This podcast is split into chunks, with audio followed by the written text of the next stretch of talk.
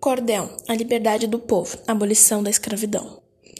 Em 1535 chegou a escravidão, trazendo dor e sofrimento, destruindo a vida de uma nação. Por pura ganância do momento, europeus trouxeram devastação. O povo tentou empoderamento, mas só tiveram mais sangue em suas mãos.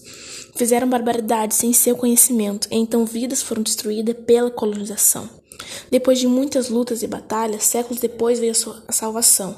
Acharam que não tinha falhas, então a lei de Áurea foi a solução.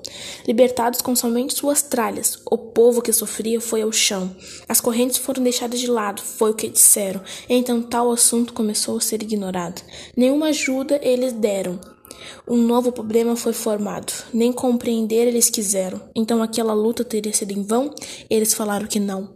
Mas, no entanto, aquele povo encontrou a solidão. Deixados sofrendo, aquela dor continuava, e ninguém percebendo. Daquela gente ninguém cuidava, ossos cansados, pele ardendo. Quem mais sofria nem sonhava, do jeito que estava, nem estavam vivendo. Para começar, não foi por caridade, por amor ou piedade, só por luta, esperança e por aquele pingo de liberdade que já era lembrança.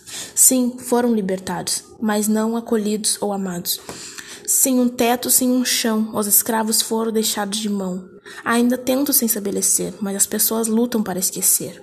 Isso ainda tem que se debater, mesmo depois de anos, isso ainda tem que se remoer. A escravidão devia ser passado, mas nunca ser deixada de lado. Pessoas ainda necessitam de uma mão, e que vinha diretamente do coração.